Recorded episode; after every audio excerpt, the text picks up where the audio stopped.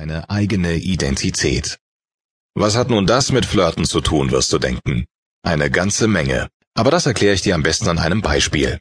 Stell dir vor, du hast drei Bier getrunken. Was du natürlich niemals tun solltest, wenn du noch einen Wagen steuern musst. Aber angenommen, das wäre so und du kommst in eine Polizeikontrolle. Welche Frage sollte dir der Polizist nun definitiv nicht stellen? Was willst du auf keinen Fall hören? Und er stellt sie doch. Haben Sie etwas getrunken? Und jetzt kommt der entscheidende Teil.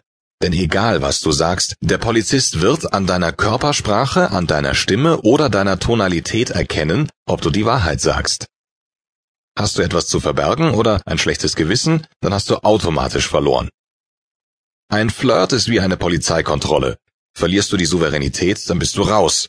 Du bist durchschaut und hast verloren. Rien ne va plus, nichts geht mehr. Und du hast keine zweite Chance. Genauso ist das bei einer Frau. Wenn du mit einer Frau flirtest, wird sie sich später inhaltlich nicht mehr daran erinnern, was du gesagt hast. Aber eine Sache wird sie niemals vergessen, denn das ist einer Frau viel wichtiger. Sie wird sich immer daran erinnern, wie du es gesagt hast. Bei einem Flirtgespräch gibt es genügend Themen, die dich aus der Reserve locken können, oder Themen, über die du sonst nicht sprichst oder einfach nicht gerne sprichst. Andererseits gibt es Themen, über die du sehr gern sprichst. Und hier kommt gleich das nächste Problem. Ich gebe dir auch hier ein kurzes, knackiges Beispiel. Wie humorvoll und erheiternd wird ein Gespräch verlaufen, wenn du einem Veganer, ich sage hier bewusst nicht Vegetarier, denn die sind oft noch etwas toleranter in ihrer Überzeugung, von deinem neuen Weber Grill erzählst.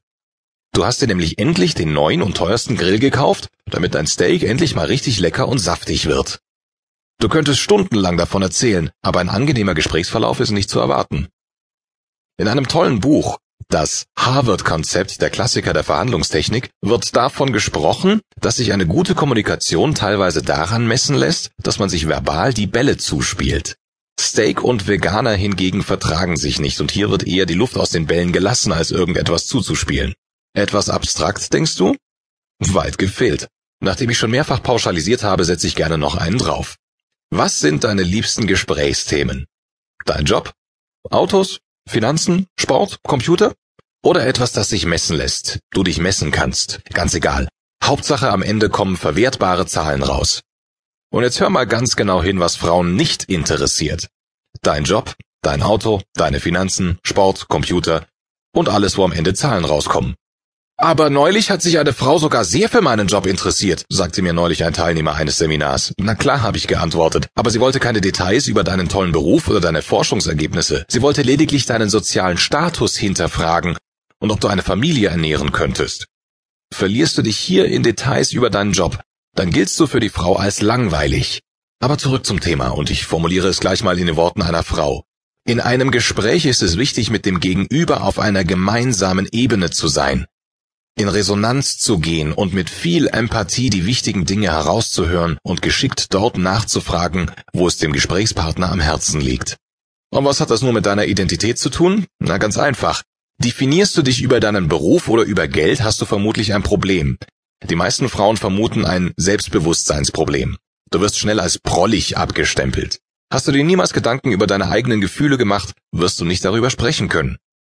Hier könnte ich dir nun eine unendliche Liste mit Beispielen geben, was Frauen nicht mögen oder nicht hören wollen. Aber kurz weg vom weiblichen Geschlecht. Ist dir schon mal aufgefallen, warum manche Menschen schier eine Aura umgibt und zu denen du dich besonders hingezogen fühlst?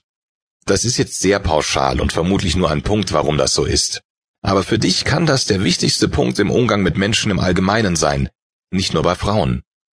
Der Grund ist, dass diese Menschen in aller Regel in sich ruhen. Sie haben kein schlechtes Gewissen. Sie wissen, was sie können und was sie nicht können. Und bei Dingen, die sie nicht können, aber gerne können würden, wissen sie genau, wann sie es erlernen werden oder warum sie es niemals mehr erlernen möchten. Sie haben sich zu so vielen Dingen im Leben Gedanken gemacht, dass sie sich selbst gefunden haben. Sehr beliebt ist auch, sie hätten ihre innere Mitte gefunden oder sie wären zentriert. Ich mag den Begriff sich finden nicht so gerne. Zu einem Teilnehmer habe ich mal gesagt, ich haue dir hier und jetzt eine mit der Faust in den Bauch und wenn du es spürst, musst du dich nicht mehr finden, denn du bist schon da. Ehrlich gesagt kam das nicht besonders gut an, aber ich wollte ihm damit sagen, dass Persönlichkeitsentwicklung wenig mit Esoterik zu tun hat.